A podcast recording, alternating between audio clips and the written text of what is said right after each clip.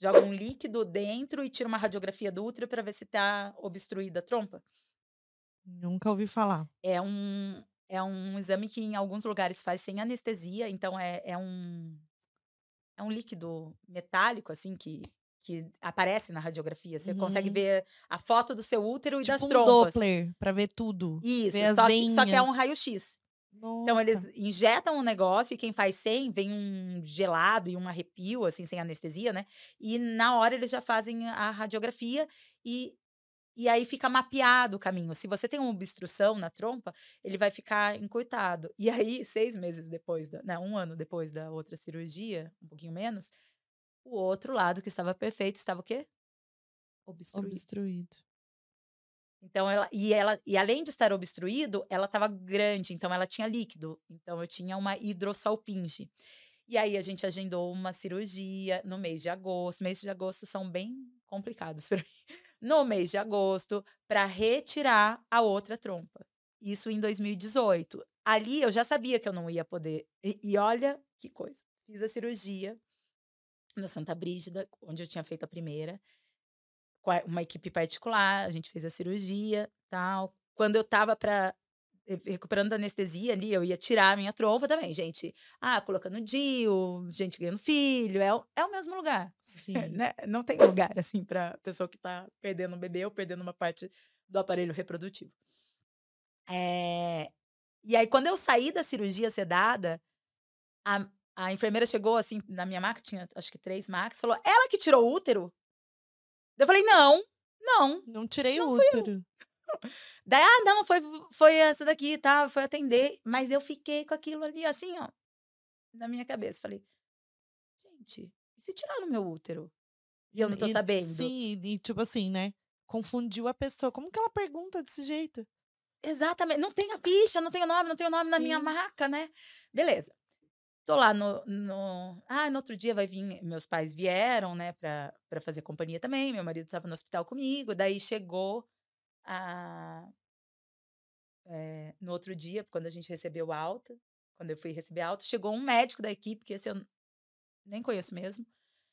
E ele chegou assim para mim: tá tudo certo, a gente tirou seu útero. Hã? Deu? Brincadeira!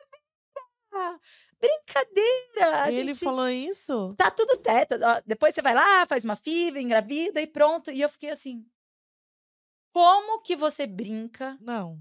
Não, com gente. uma mulher que fez uma cirurgia porque estava tentando engravidar e tirou um pedaço do aparelho, ainda que não tivesse tentando engravidar, que tirou um não pedaço do aparelho reprodutor, tipo você entra, a pessoa está com pontos, ainda meio grog, se recuperando, e você brinca com ela que você tirou o útero dela. Meu Deus. O nível de despreparo dos, dos profissionais assim da saúde é terrível, é terrível, sabe? É, hoje isso para mim tá assimilado assim, já, né, não sei nem o nome do cidadão. Devo ter em algum papel ali, mas enfim, é, esse, essa pessoa não poderia trabalhar com pessoas. Com vidas. com pessoas, né? com vidas. Mas, assim, um, um dos. Voltando, na primeira cirurgia de retirada de trompa, e eu tava ali na, na maca com meu marido e quando saiu eu tinha esperança de ter preservado, né? E quando ele foi me contar, né, quando eu acordei, a primeira coisa que eu perguntei para ele foi: "E a trompa?" E ele começou a chorar desesperadamente. E aí a gente se abraçou, ele falou: "Ele não conseguiu, não conseguiu, não conseguiu recuperar". Ali era um passo, sabe? É, eu me sinto um pouco, não tem aquele é, comediante é, Robert Klim, não tem é, alguma coisa assim Qual que tira um braço, tira outro comediante? braço, daí tira a perna, tira não sei o que e no final ele vira um peso de papel. Eu tava me sentindo assim, tipo, tira um perdeu o bebê, tira a trompa, tira outra trompa, o que, que tá sobrando, né? Mas ali era uma coisa é, né, nesse com, é, comediante é, é uma história de motivacional e eu né? Eu pensava assim, ah, tirou ali, mas beleza, eu ainda tenho outro e a gente sabe que a gente consegue engravidar. Isso que ficava na minha cabeça. A gente sabe que a gente consegue engravidar. Sim. E é muito simples, porque, né, em 2017, é muito simples, porque o que, o que, que o médico que eu fui falou assim: a gente vai, a gente tira, depois a gente faz aqui a FIV e pego os óvulos e pronto. Daí fui lá para fazer a consulta. Você lembrou dele falando para você. É, né? É muito simples isso. Acontece, mas ó, nasceu. 2018. E aí, o que, que a gente. Daí eu fui numa consulta e a gente combinou assim: ah, eu tenho uma feira, a gente vai, vai fazer a transferência, vai fazer o processo de FIV na, no final de novembro, quando vai menstruar ali. Dezembro, tá grávida tal, beleza. Fui pra feira, que eu tinha, né? E nessas horas, para não pensar, eu trabalhava, trabalhava, trabalhava, trabalhava. Tem feira, eu vou fazer feira. E fui fazer feira. E aí, quando eu ia viajar pra feira, menstruei. Fui no médico, vim com os pacotinhos da, da FIV, assim, as coisas têm que ser é, em temperatura, né? Tem que ficar na geladeira. Então, aquele mesmo médico que você que ele te falou, você voltou nele, marcou a consulta? Não, era, esse daí era uma da equipe, era um da equipe. Eu não, ah, conhe, tá. não eu não vi mais esse outro. Não, médico. não, não esse. Aquele que falou. Ah, o especialista? O especialista. Então, era, é no, da mesma clínica. Esse especialista era da. Ele é de gravidez de risco. E aí, junto com ele, tem um especialista em fertilização. E aí a uhum. gente fez ali, é, a gente se sentiu bem acolhido, né, no, no, no, processo, mas chegou num ponto que não dava mais. Então ali a gente fez e a gente chega falando assim, doutor, pode pôr três. É, essa que é a cabeça, assim, de quem vai começar a FIV, né? Não, pode pôr três, eu quero pôr três e pronto. Dele, não, não é assim, tem um protocolo, né, tal. É, vai por idade, na minha idade era dois, é, no máximo dois. Mas aí pode fecundar tudo. Que pode fecundar tudo, mas aí que tá. A gente sempre pensa no máximo, né? Mas tem as histórias dos mínimos. Então, assim, quando foi fazer o processo, nossa, tá muito bem, óvulos, óvulos, óvulos. Quando foi retirar, tinha nove óvulos. Beleza. Daí a gente vai acompanhando. Você fez aquele processo de ovulação mesmo, de pra ovular mais, para tomar ou não? É, porque ou... assim, agora, como que eu posso engravidar? A menos que Deus repita o que ele fez com Maria. O óvulo não chega mais no, no útero, não encontra mais o espermatozoide, o meu óvulo, né? Porque eu não tenho a ponte. Eu tenho o útero, eu tenho o ovário, mas eu não tenho as pontes para levar o espermatozoide pro e o, o Então o tem que colocar tudo prontinho tem já dentro pronto. do útero. Para uhum. quem não tem as trombas, não tem. É, não adianta fazer inseminação, não adianta fazer estímulo de ovulação, tem que ser fertilização in vitro vai lá, estimula a ovulação, então estimula para ter muitos óvulos, porque muitos óvulos não são garantia de óvulos com qualidade e nem de muitos embriões. Pega os óvulos, pega o espermatozoide, fecunda, né? É, fecunda ali com, né, artificialmente eles e acompanha. E daí o que, que eles fazem? Ah, acompanha com três dias, então, fertiliza. Nem todos ali vai fertilizar no primeiro dia. Então, eles já vão falar, ó, desses nove, sete fertilizaram. Eles já te dão uma parcial, assim, no, é, no segundo dia. Aí, eles tiram uma foto, né, com D3, três dias. Daí eles falam, ó, desses sete, cinco ficaram. No meu ainda tinha sete. Ah, tem sete. E aí, no D5, no D5, a gente fez é, a fresco o, a, as primeiras FIVs, né? Que é não congelou e depois voltou. Então a gente fica nessa tensão ali. D5 e eu tomando usando progesterona, usando progesterona, preparando o útero. Sim. Para transferir. D5 tem dois maduros que estão ótimos, então você pode vir e é uma coisa assim, você pode vir é, amanhã, 8 horas da manhã, a gente vai fazer sua transferência. Amanhã, 11 horas da manhã, porque tudo depende, é tudo muito contado, sabe? Sim. E aí tem que ir com é, a bexiga muito cheia, é, vai lá e tal. E aí, então, o meu, na, em dezembro, tinha dois embriões de cinco muito bons e cinco em processo. Né, que ainda poderiam ficar bons até no D6. quinto dia tinha cinco. Sim, é, no quinto dia eu tinha é, dois que viraram blastocistos, né? Que eles se multiplicaram tal. E, e cinco que estavam ali, não estavam mortos, mas estavam se desenvolvendo, eles estavam acompanhando para ver se eles iam chegar a blasto, mas provavelmente sim. Sim, que é, eu, é, aquela divisão, né? Celular é, ele começa, fecunda e ele vai se dividindo. Ele vai fazendo as, as... Igual a gente vê nos videozinhos de Isso, fecundação. E aí aqui, assim, ele vai formando tipo um anelzinho, fica São como se fosse células. uma pérola. E aí, beleza. Fomos... Pensa que a gente nasce disso, né? É. Pensa. Pois é. E aí, um assim, negocinho ali que. E a gente sabia, aqueles eram os nossos filhos, né? Sim. Todos aqueles bebês. E aí a gente fez a transferência e tudo certo. Daí no outro dia, eu tinha acabado de transferir, eu recebi um e-mail da embriologista da clínica. E essas coisas são assim, tipo, vem por e-mail. É, Ai, ai, ai, os seus cinco embriões não evoluíram. Por não- e-mail? Não, você, não dá pra congelar. Por e-mail. Por e-mail. Meu Deus. Aí você fala assim, daí eu. Como Tá. assim? Aí meio que o meu chão caiu. Porque eu, tipo, eu tinha tantos e agora eu não tenho nenhum. Minha mãe falava, mas você tem dois na sua barriga, você não precisa de mais. Você tem dois. Mas ali me deu uma sensação de vazio, sabe? Porque é como se as minhas chances eh, estivessem só nesses bebês. Sim. E aí, tava perto do Natal e o meu exame era dia 26 para saber se eu tava grávida ou não. Então, eu passei o Natal meio que numa tensão e eu não me sentia grávida. E eu tinha que lidar com meu marido, que tava muito empolgado, achando, tipo, nossa, tá. Ela tá super grávida. E a minha família ansiosa. E eu, eu falava assim, gente, eu não tô me sentindo grávida. Das outras vezes que foram naturais, eu me senti grávida. E agora eu não me sinto Sim. grávida. Que pode acontecer, mas, né? Porque, assim, a gente tá falando de uma gravidez, de, de estar, saber que está grávida, né? Porque esses embriões eram vidas que estavam no meu útero e eles tinham Sim. que agarrar no útero e Sim. se, multiplicar. Então, desde o dia 5 deles, eu sabia que eles estavam no meu útero, eu sabia que eu tava grávida. Então, a minha mão, colocava a mão na barriga, eles estavam ali, todo mundo meio com o dedo, assim, tal. Beleza, fiz o exame, zerado, beta.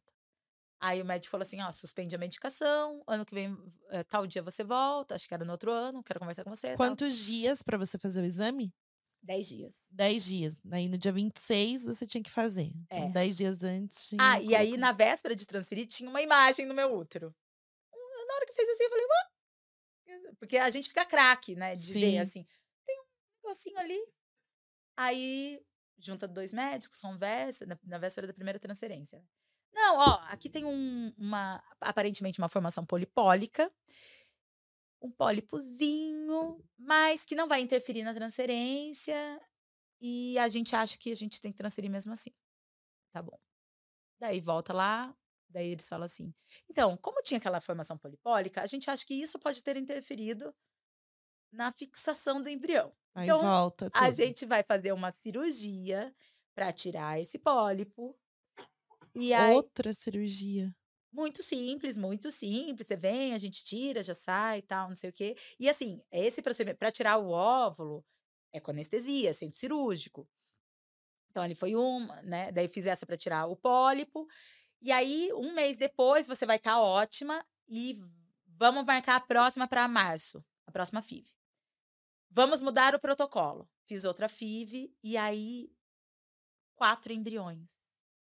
Quatro óvulos, quatro óvulos. No processo todo, quase nada de óvulo nesse novo protocolo. E injeção na barriga, injeção na barriga. Era um protocolo diferente. No outro misturar tinha nove, nessa nova coleta tinha quatro. quatro. Aí eu falei assim, meu Deus, quatro. Dos quatro, os quatro fertilizaram. Falei, nossa, muito bom. E aí, dois viraram blastocistos. Então, se você for pensar, né, do outro, nove, dois viraram, esse quatro, dois viraram, 50%. Aumentou muito, né, a taxa de qualidade do, dos Sim. óvulos. Vamos transferir os embriões. Março. Então, ali, é é assim que eu conto os bebês, sabe, as gravidezes. Uma, eu tive uma em 2016 natural, uma em 2017 natural, uma em 2018 de gêmeos, né? Que são dois bebês. Então, ali são Sim. quatro. E em março de 2019, a gente transferiu mais dois.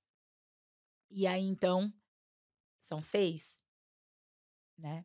E eu ficava pensando assim, é... não, tudo bem, a segunda, né? Vai... Na- Na primeira não dá certo, mas na segunda dá. Muitos casos de sucesso. Na segunda vai dar certo. E aí, no dia. Dois dias antes do exame, eu tive um sangramento. Meu Deus. Aí a gente já começou a chorar, tal. O médico ainda pediu para eu usar um transgestam, mas esse já não era nem um sangue pisado igual da gravidez, era tipo sangue, sangue vermelho. A menstruação veio antes e eu usando progesterona, tipo meu corpo falando assim, não. Aí o médico falou assim, olha, agora eu estou preocupado. Eu estou preocupado porque ó, a gente fez isso, isso, isso. Vamos investigar se vocês não têm alguma incompatibilidade genética se, se o seu útero tá ok, se porque tem um exame para ver se você tem muitas bactérias ou não, se a transferência está acontecendo no dia certo ou não, porque se o útero está receptivo, mais mole ou mais duro, tal. Beleza. Nessa daí, a gente teve uma crise pesada, assim, sabe? Tanto que eu marquei uma psicóloga para ir eu e meu marido, e eu ouvi dela, que é a Julia Alface, eu adoro ela, eu ouvi dela a seguinte frase: é, vocês têm que viver o luto. Não adianta abafar. Se as pessoas. É, e, e, a, e ela me deu uma paz, assim, e para o meu marido também foi importante. Você perdeu um bebê, você perdeu outro bebê. Nas fertilizações, você perdeu. É natural que você sofra. Você não precisa não sofrer. Não é assim, logo passa. Vai passar no seu tempo. Você precisa viver esse luto. E, e aí, meio que a gente recebeu um respaldo, sabe? Então, quando uma pessoa. E aí, o que, que a gente fala quando uma pessoa pede um bebê, né? É, o, o que eu sempre falo é assim: é difícil. Eu, eu, eu imagino que você esteja sofrendo muito. Não é, se permita viver o seu luto. Se permita viver o seu luto. Você está sofrendo, sofra. Não tenha medo de sofrer. Agora você precisa disso. E é isso que eu falo, já aconteceu com primas minhas e tal, de perderem depois. E às vezes a pessoa perde sem saber, mas é tão Sim. dolorido quanto, né? Porque é, a pessoa. Né, Só é um quem bebê. vive sabe. Só quem vive sabe. Não adianta. A dor da pessoa, por mais que a gente tente mensurar não dá para saber. Ou porque a gente fala que o sofrimento de uma pessoa é maior que o da outra, porque aquela outra é assim, assim, assado. Não. As histórias, elas, ela tem esse desfecho de, de conexão que vem para você. O que você, ali na tua história, o que você viveu, é só você que vai saber. Sim. Só você, o que ninguém mais. Então, não adianta, as pessoas não vão entender. Ninguém vai entender o que é e só passando para saber. Sim. Então são duas coisas, né, que a gente é isso, não não tem como você é, colocar peso na dor das pessoas, não tem uma régua, não tem, não tem, não tem como. É, é exatamente isso. Você não, ah, você não tem que sorrir, você não tem que, não, vai pro quarto, deita, sofre, sofre porque agora você tem que sofrer né? Você está sofrendo, é importante. E é, é um, importante e o processo, esse né? processo. Exato. Porque você tem que chorar. Tem que chorar. Né? E aí, beleza. Daí a gente foi fazer o. Marquei. Ah, daqui três meses você volta, a gente vai fazer os dois exames. Aí eu cheguei, e ali, eh, eh, assim. Dos já... quatro, né? Tava nos quatro ainda. Tava no seis. É, nos, quatro. Nos quatro óvulos. Que virou dois, né? Que virou dois. Beleza. Daí não deu, né? Sangrei e tal é, marcamos o exame. Quando eu já comecei a ficar meio assim, e acho que a gente tem que. É, tem gente que pesquisa demais médico, né? Que precisa de 10 opiniões. Não confia. E não confia em ninguém. Hum. E a gente confiou logo de cara. Eu tenho uma tendência assim de tipo, ah, beleza, você é um profissional, né? E era um profissional mesmo, é, presidente da Academia Brasileira de Fertilização de Embrio, né? Então, assim, não era um qualquer que era que estava me atendendo é um bom médico. E como diz meu marido, para 90% das pessoas funciona. Só que a gente era um caso mais difícil, né? Era um caso mais específico. E pra gente, os protocolos dele não estavam funcionando. Mas beleza. Aí fui fazer o exame. Quando eu cheguei, ele falou assim: a gente vai fazer outro estímulo de evolução junto com os exames. Deu, hã? Ele, a gente faz, a gente congela, Aí a gente, não sei o quê. Deu, liguei pro meu marido e falei, a gente vai fazer outro. Ele, é, vamos. Deu, vamos, a gente vai fazer. Ele falou que a gente vai fazer, vai fazer. Então comecei, injeção, tal, não sei o quê, né? Quando chegou na véspera de fazer o exame, ele falou assim: então, como a gente usou o remédio para é, eh, estimular, estimular a ovulação, não dá para fazer um dos exames, porque ele altera. Então, esse exame a gente não vai fazer agora. A gente só vai fazer que um. loucura. E o outro a gente vai fazer a fresco. É, a fresco não, sem anestesia. Eu falei, tá bom. Então, um conseguiu fazer com anestesia e o outro não. Aí fez esse processo, daí a moça chegou, daí a, eu lembro no centro cirúrgico, chega a moça assim: ah, a gente vai fazer esse exame. Deu, não, a gente não vai fazer esse exame. Eu falei ontem como médico, a gente não vai fazer esse exame. E daí, você é meio anestesiado, você tem que ficar se controlando, e você tá Sim. sozinha, né, nesse processo. Porque o marido só entra quando ele pra, depois, pra, né? Pra, na transferência. Beleza, fizemos, daí voltei para fazer o outro exame, que era simplesmente assim, coloca uma pincinha do tamanho de uma agulha de crochê, mais ou menos, sem anestesia, no seu útero, daí tira um pedaço do seu útero, tac, e puxa. E aí você sabe assim, ó, nossa, o meu útero fica exatamente aí onde está essa agulha de crochê. Porque você sente. Meu eu sou uma Deus. pessoa bem tolerante à dor. Eu imagino que algumas pessoas não consigam fazer aquele exame. É muito dolorido. Eu preferia ter feito com anestesia. É, eu, eu me considero também resistente à dor, principalmente pelo meu parto. E vai, bota de um no seco, faz isso, tudo assim, entendeu? Uhum. Mas eu sei que hum, quando fala assim de, de útero, essas coisas me dá um. Uma sabe? aflição. Uma aflição, porque eu sei que, meu Deus, vai mexer lá dentro, é uma coisa esquisita, entendeu? É. Não, não é normal as pessoas ficarem, né, enfiando um monte de coisa e, e sai bebê de lá e tudo, é. e mora lá dentro. É, é ruim, né? Dá uma sensação ruim. É. É bom, mas é ruim, né? E aí, beleza, fez. Ah, agora a gente espera. Em outubro você volta aqui. A gente tá em 2019, né? 2019. 2019, tá. Uhum. É... Em outubro, então, você vem aqui e a gente faz é... a transferência. Nesse processo todo, era um monte de embrião, sobrou um. Um congelado. E aí eu cheguei para fazer na consulta com ele em outubro, eu falei assim, doutor, a gente não, não é melhor a gente fazer outro estímulo de ovulação, juntar mais embrião e congelar? E aí sim a gente faz mais? Ele falou assim: não, você tem um. Você não precisa de mais que isso. Você tem um. E esse médico, ele era evangélico, sabe? E eu sou católica, mas assim, cristãos, né? Sim. E sempre que tinha muito óvulo, ele me encaminhava para psicóloga, para eu saber o que, que eu ia fazer com os óvulos. E em todos os outros momentos, ele não me encaminhou para psicóloga, sabe? Então, na véspera ali, quando eu ia fazer o exame, que ia transferir, ele queria me encaminhar para psicóloga, porque tinha muitos óvulos, depois ficou um, né? E eu falei assim, eu não quero. A enfermeira falou assim, por quê? Eu falei assim, porque a gente sabe que ter muitos óvulos não significa que eu vou ter muitos embriões. Esse não é o momento de eu ir para psicóloga. Aqui não é o momento. Eu sei o que eu vou fazer com os meus óvulos depois. Eu vou congelar, é, vou transferir, vou, né? É, é outro assunto. Aqui é isso. Então, beleza. Daí eu cheguei lá para fazer a transferência. E fui com os meus pais, meu marido estava viajando, porque essas coisas assim é meio que igual a adoção. Você nunca sabe quanto que, quando que vai dar certo, porque óbvio, ele tinha uma viagem marcada, ele mudou a viagem, daí não deu certo, tipo a menstruação veio depois e, e não deu certo. Fui com os meus pais para procedimento e eu falei assim, tecnicamente eu não preciso do meu marido, né? Só vamos transferir e pronto. bem, Sim, porque bem já estava lá, já, estava lá, já, já tinha coletado já... tudo, estava tudo certo. Aí, quando eu cheguei, é, é, você entra assim, eu tinha que ir pro lado é, esquerdo, subir a escadinha tal. E eles me chamaram, abriram a porta do lado direito. E eu sabia o que tinha acontecido. Eles descongelaram o embrião. E o embrião não estava bom para ser transferido.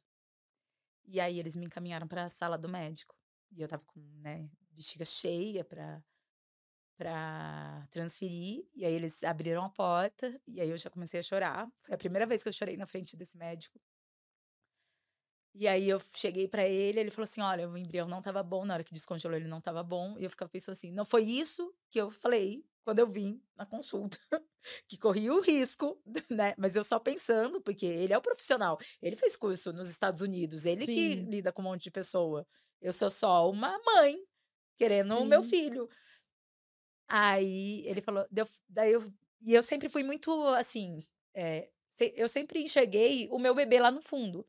Então, ah, caiu aqui, tirou uma trompa, tal. Eh, pra mim é assim, ok. Quando ele falou, eu falei assim, tá bom. E o que, que a gente tem que fazer? Aí ele surtou, ele falou assim, tá bom não, tá bom não. A gente não tá conseguindo é, seu bebê não sei o quê, é, né, não dá certo, a gente vai ter que fazer uns exames mais aprofundados, porque vamos fazer exame genético, vamos fazer isso, vamos fazer aquilo. E aí ele me encaminhou para o departamento financeiro para me falarem os custos das coisas e não para a sala da psicóloga. Nossa. Aí eu conversei, chorei bastante, tal, voltei, é, devolvi uns remédios que eu tinha ali e tal. E aí fui para casa com a certeza que eu não ia voltar lá, né? Contei pro meu marido, meu marido ficou bem abalado também, mas a gente meio que já tava. Sabe quando você tá inseguro? Sim. A gente já sabia que não ia dar. Tinha alguma coisa. E esse é meu sétimo bebê, que esse é o único que não morou em mim. Mas é, ele foi congelado, então é, eu rezei por ele todos, por todo o tempo que ele estava lá, porque eu só tinha ele. Sim. Eu só tinha ele. Ele era a minha esperança de julho a, a outubro.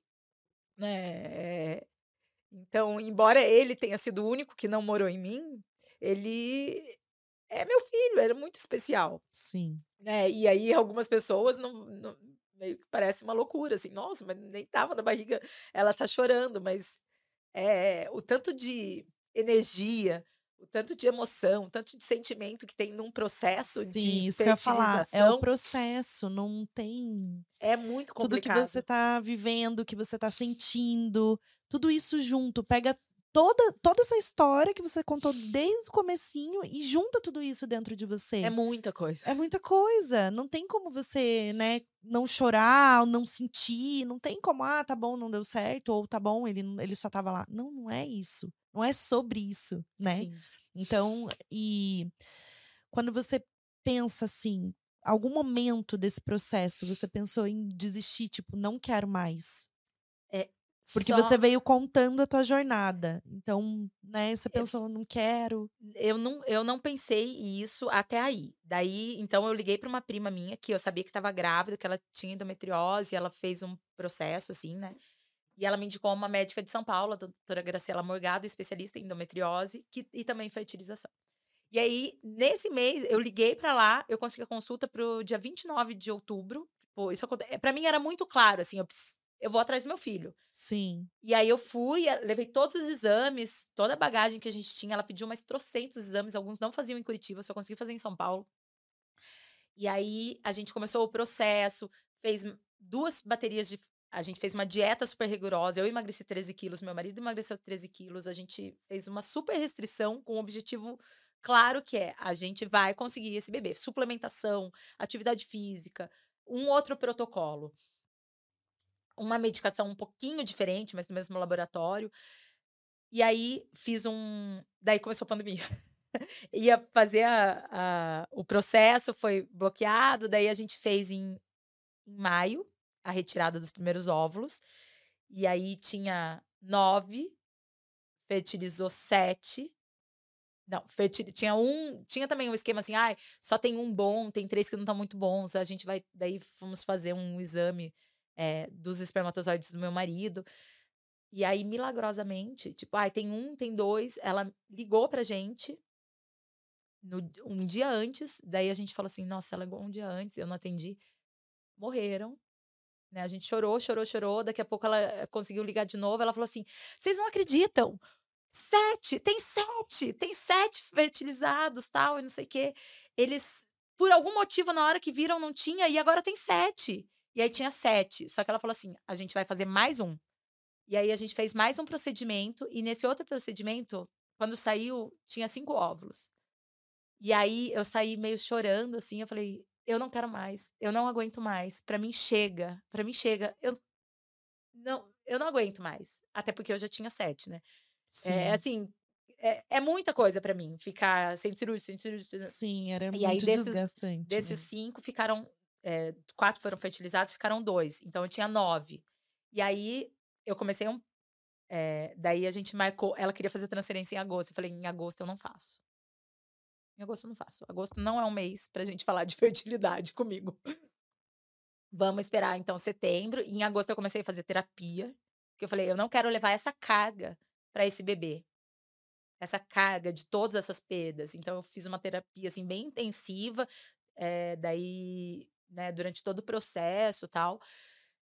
A gente fez a transferência no dia 3 de outubro. E aí eu tive um beta gigantesco, maravilhoso, que a gente achava que era gêmeos e poderia ser mesmo. Sim, pela quantidade de óvulos que tinha. E, e aí depois eh, esse beta triplicou e a gente foi fazer o exame e teve um sangramento e não ouviu o coração Nossa. e não sei o quê. Mas daí deu tudo certo, Samuel tá aí. A gestação toda a gente passou sem saber. E daí o que que acontecia? Eu falei, eu não quero saber o sexo, eu não vou definir nome, isso não importa. Porque não importa. Eu já tive quantas meninas e quantos meninos, e já sonhei quantas decorações de quarto, e já comprei tantas coisas, sabe? Sim. É, agora não é isso que importa. Eu só quero meu bebê.